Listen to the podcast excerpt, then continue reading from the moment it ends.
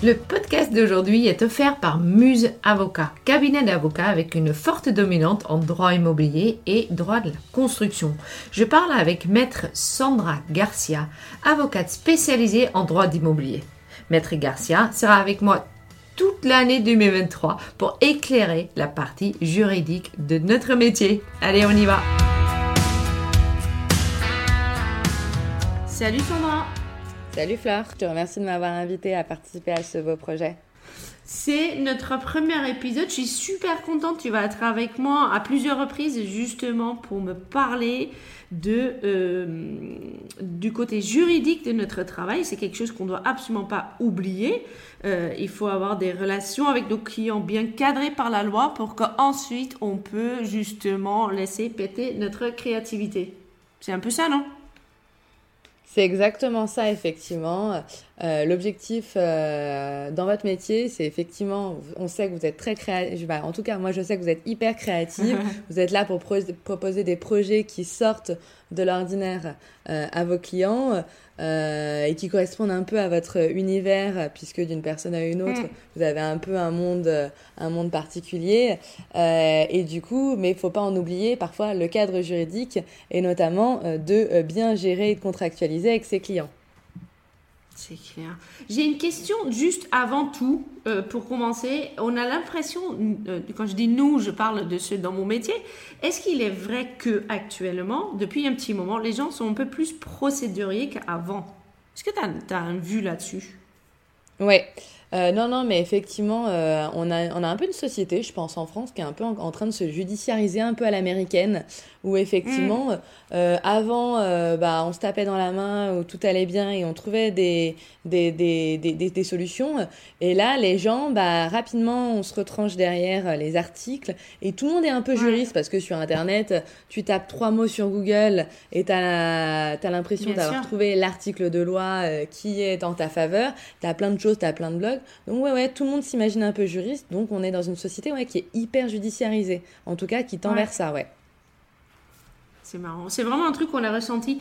On a euh, parlé euh, du sujet pour aujourd'hui parce que forcément, c'est podcast où tu vas m'aider à mieux comprendre et il se prépare un petit peu. Et on va parler d'un cas qui nous arrive à tous au moins, euh, au moins une, deux, trois, quatre, cinq fois, que c'est le client qui, quand on lui fait un beau projet, on a fait les étapes qu'on lui a exposées, on va jusqu'au bout et à un moment ou à l'autre, ça coince parce qu'il va revenir 25 fois avec des changements. Comment est-ce que ça, on peut le cadrer dans ce qu'on lui montre dès le départ? Ouais, alors ça, c'est un vrai sujet, effectivement. Euh, je pense encore à effectivement euh, quelqu'un, euh, une décoratrice avec qui j'ai échangé récemment, qui me disait que, bah voilà, elle est intervenue chez une cliente pour refaire. Alors c'était, on était, on était sur des pièces spécifiques, notamment une salle de jeu pour son enfant, et, et en fait, elle revenait 15 fois. Bah, je voudrais un univers qui est un petit peu, voilà, qui est un petit peu féminin, mais pas trop. On lui propose quelque chose, ça ne lui convient pas. Et en fait, on revient et on revient et on revient. Et en fait, la cliente est euh, éternellement insatisfaite de la situation. Euh, ça, c'est des choses qui peuvent être cadrées dès le début. Euh, parce que bah, quand on travaille, forcément, euh, l'objectif, euh, on sait tous, hein, quand on a un travail et on développe un, un business, c'est d'être rentable. Donc forcément, si on passe 15 fois sur un projet avec un prix déterminé qui n'évolue pas, bah forcément, on n'est pas rentable et on gagne pas d'argent et au final, c'est un projet sur lequel on a travaillé à perte. et en plus, pas le but. Non, on est d'accord que c'est pas le but. Euh, quand on développe un business, euh, l'objectif c'est de gagner de l'argent. Euh, sinon, ce serait une association, quoi. Voilà, voilà. c'est d'en vivre. Donc, donc voilà. Donc après, l'objectif, il y a quand même une question de rentabilité. Et par rapport à ça, il y a quelque chose qui existe. ça s'appelle les conditions générales de vente. les conditions générales de vente, c'est un, en fait, c'est un contrat que vous, vous avez rédigé, que vous soumettez au client et en fait qui ont vocation à s'appliquer à tous les contrats que vous avez conclus avec vos clients. C'est pour ça qu'on dit que c'est des conditions par principe générales, c'est-à-dire qu'elles s'appliquent mhm. à tout, dans toutes les situations. Euh, ces CGV euh, fixent un cadre juridique avec le client et notamment peuvent vous permettre derrière de euh, éventuellement dire au client, bah, en fait, vous avez accepté mes conditions générales de vente en l'état, L'objectif Mhm. étant qu'elle soit opposable. On- juridiquement, on parle d'opposabilité au client, c'est-à-dire qu'il en ait eu connaissance en apposant idéalement soit sa signature, soit ses, soit ses paraphes euh, en bas de page pour dire oui, oui, j'en ai pris connaissance et euh, du coup je suis d'accord avec ça, en parallèle de l'envoi d'un devis ou euh, d'un petit contrat qui sera Bien lui sûr. Plus général et qui fixera le cadre, euh, bah, combien ça coûte, quel est mon périmètre d'intervention, qu'est-ce que vous voulez, et ainsi de suite. Euh, donc, par rapport à ça, effectivement, euh, vous allez cadrer. Et dans vos conditions générales de vente, par, exemple, vous pouvez prévoir que le, les échanges clients et notamment l'envoi de projets peuvent se limiter à trois ou quatre modifications maximum. Et que Mhm. toute modification supplémentaire fera l'objet d'une euh, facturation complémentaire. Bien sûr. C'est, ces conditions générales de vente, pour le coup, euh, quand on les envoie, on les met au nom du client et on les fait signer? Non, ces conditions générales de vente, c'est un acte. euh, c'est en fait, si vous, si vous voulez, c'est c'est vraiment une annexe au contrat. Tu veux, c'est vraiment une Mm. annexe au contrat. Et euh, tu, tu les mets derrière soit ton devis, parce que chacun a un peu sa manière de fonctionner. Il y a, ce- il y a, il y a ceux qui vont faire un devis. Ce devis va Ouais. reprendre euh, tout le truc. Soit elles sont en annexe au devis, elles sont derrière et elles sont absolument pas au nom du client. Parce que le principe, c'est comme je dis, elles s'appliquent à tous les contrats. Donc elles n'ont pas à être nominatives et tout ça.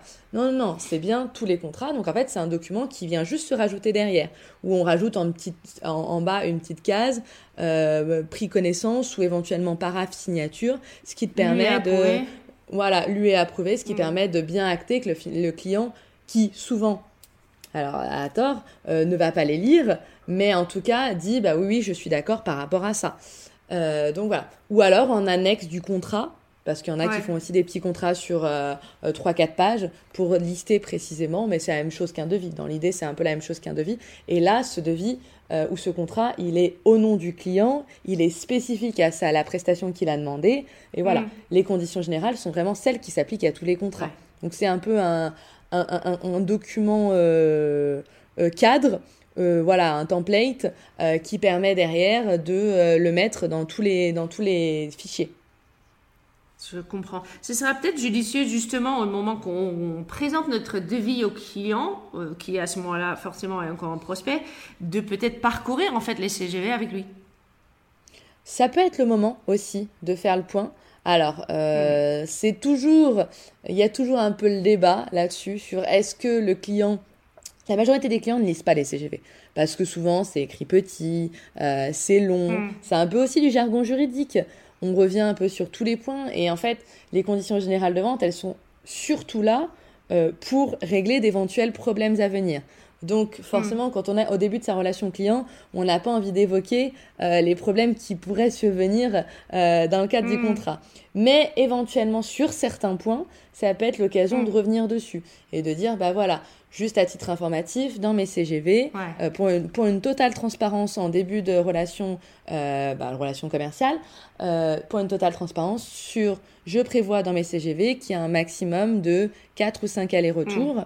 euh, sur 4 ou 5, on est d'accord que c'est déjà beaucoup, mais, Ouais. mais c'était un exemple que je disais. Ouais. Effectivement, 4 ou 5 allers-retours maximum, tout aller-retour supplémentaire sera facturé. euh, voilà. Mm. Ça peut être Ouais. effectivement de revenir sur certains points, pas tous, parce que les conditions comprennent plus de choses. On va Bien parler sûr. du C, euh, forcément euh, du RGPD, avec la Mm. protection des données. On va parler de choses qui sont un petit peu moins, voilà, le, un petit peu moins glamour quand on vend une prestation et qui peuvent être un peu aussi lourdes dans la dans la discussion avec le client. Ça, je comprends. Je te dis ce que je, je fais de mon côté, cette partie des CGV, là où on dit le nombre de fois qu'ils ont le droit de revenir, cette partie-là, en fait, je l'ai mis dans mes devis. Donc, ça veut dire que j'ai mes phases et que j'explique. Et à chaque fin de phase, je dis, ben, cette phase, vous pouvez revenir dessus deux fois. Ça se solde par un paiement. Et au moment que je reçois le paiement, cette phase, elle est terminée. Ça, est-ce que ça, ça a une valeur juridique puisque c'est sur mon, euh, sur mon devis ou le fait que ça soit doublé avec les CGV, finalement, me protège à 100% Non, alors, il faut juste pas, le seul point, euh, c'est très bien que ce soit dans le contrat aussi, euh, le seul point, c'est qu'il ne faut pas que les CGV et le contrat soient en contrariété. Parce que forcément, si dans tes CGV, tu mets 4-5 allers-retours et que dans le contrat spécifique au client, tu lui mets 3-4 allers-retours, bah, tu vas avoir un petit problème.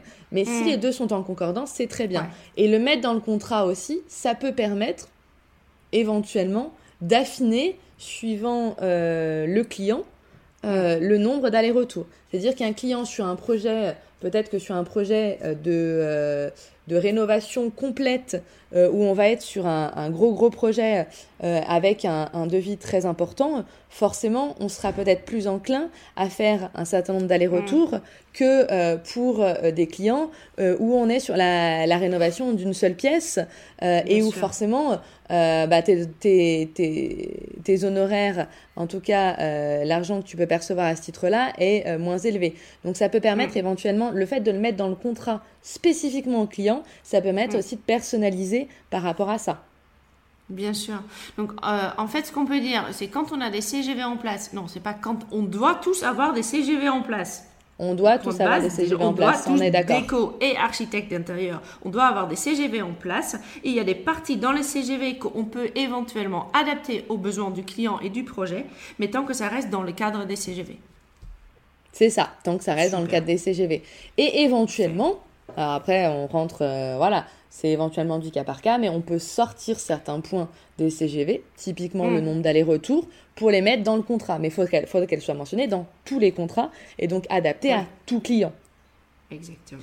Après, voilà, tout dépend de comment on fait, en fait le fonctionnement. Si on fait des contrats qui sont relativement denses, bah forcément les CGV euh, vont être un peu moins importantes.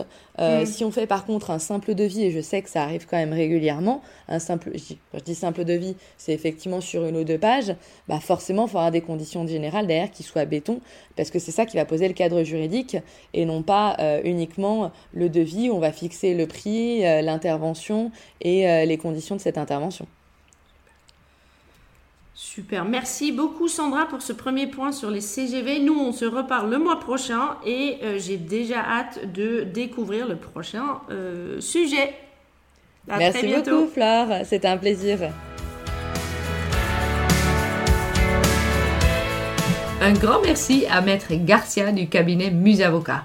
Si tu n'as pas encore tes CGV en place, n'hésite surtout pas à la contacter. Tu peux trouver ses coordonnées juste en dessous de cet épisode.